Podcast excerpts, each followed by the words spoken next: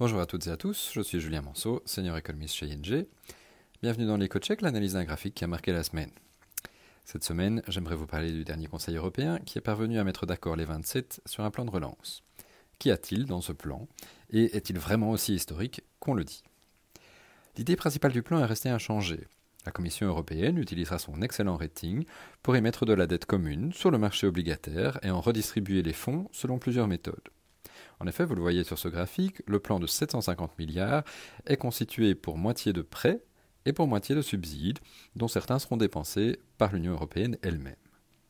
Ces dépenses seront en outre très encadrées.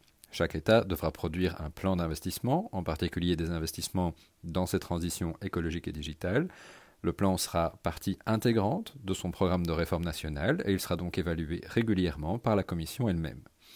En outre, il n'y aura pas d'obligation pour un État membre de faire appel à la partie prêtée de la facilité, car ces montants-là seraient comptabilisés au titre de nouvelles dettes publiques. Tout dépendra donc, on le voit, de la politique d'investissement que chaque État membre entend mener avec ces nouveaux moyens.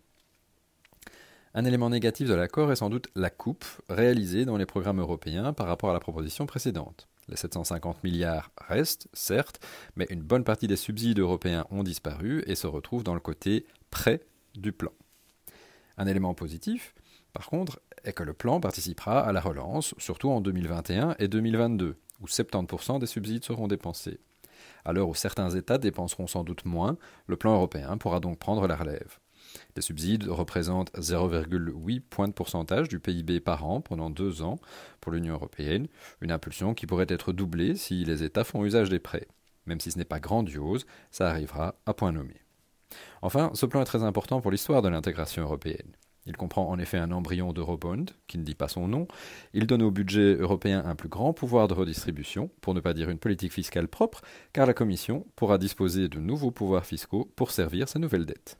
C'est sans doute son aspect le plus positif. Je vous remercie pour votre attention et je vous souhaite une excellente journée.